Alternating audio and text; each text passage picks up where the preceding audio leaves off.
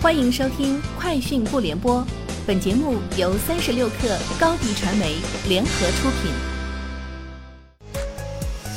网罗新商业领域全天最热消息，欢迎收听《快讯不联播》。今天是二零二二年三月二十九号。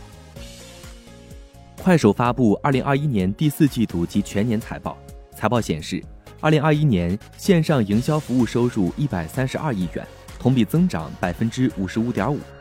直播收入八十八亿元，同比增长百分之十一点七；其他服务收入二十四亿元，同比增长百分之四十点二，主要由于电商业务增长所致。快手二零二一年电商交易总额达六千八百亿元，同比增长百分之七十八点四；四季度 MAU 达五点七八亿，同比增长百分之二十一点五。豆瓣发布公告称，因业务调整。四月十八号，私密小组将全部停用。六月三十号，私密小组功能正式停止服务。在此之前，小组组长可提交申请，将私密小组转为公开小组。理财魔方近日发布居民理财行为洞察报告，调查数据显示，近三成投资者愿意拿出一半收入配置权益类产品。在金融品种类别里，投资者配置权益类资产占比超八成。同样风险等级，女性投资赚钱比例高于男性，女性偏爱稳健类投资，但购买私募和信托的比值接近男性，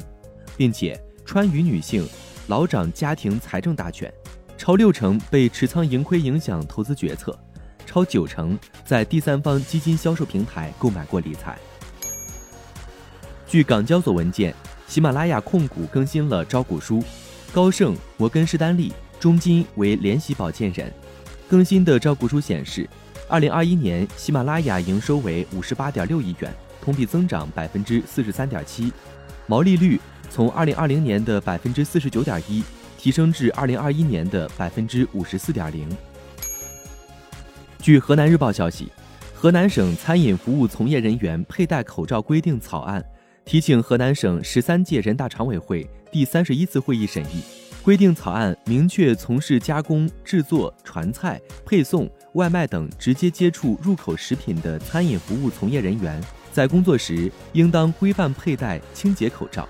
佩戴口罩应当遮住口鼻。当口罩出现脏污、损坏、异味等情况时，应当及时更换。从业人员未按规定佩戴口罩的，应当责令改正；拒不改正的，处一百元以上二百元以下罚款。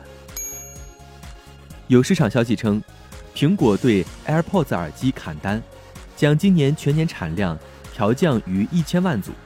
原因是预测需求温和，希望降低库存水平。当日早盘，歌尔股份跌超百分之九，立讯精密、共达电声等跟跌。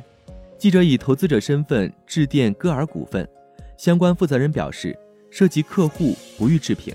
但是公司目前生产一切正常。没有发生大变化，同时该人士提醒投资者注意甄别市场消息。立讯精密证券部电话暂未接通。此前曾在特斯拉长期担任首席技术官的 J.B. 施特劳贝尔最近谈到了关于电动汽车的问题。他认为，一辆电动汽车的电池应该能使用约十五年。对于施特劳贝尔的新企业 Redwood Materials 来说，电动汽车电池的耐用程度十分重要。这家公司最近宣布，他们还将开始电池阴极和阳极材料生产，并将在美国建立一个产能高达一百 g 瓦时的电池材料工厂。以上就是今天节目的全部内容，明天见。品牌蓝 V 想涨粉就找高迪传媒，微信搜索高迪传媒，开启链接吧。